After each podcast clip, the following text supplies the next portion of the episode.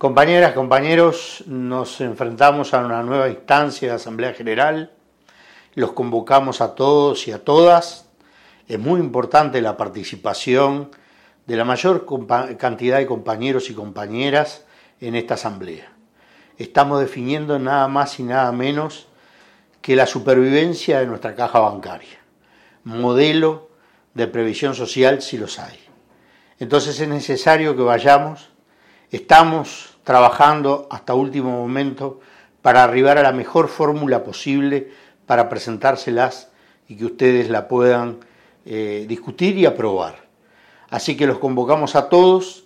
Eh, es una instancia decisiva para nuestro Instituto de Previsión Social y contamos, como siempre, con el apoyo de todos y de todas.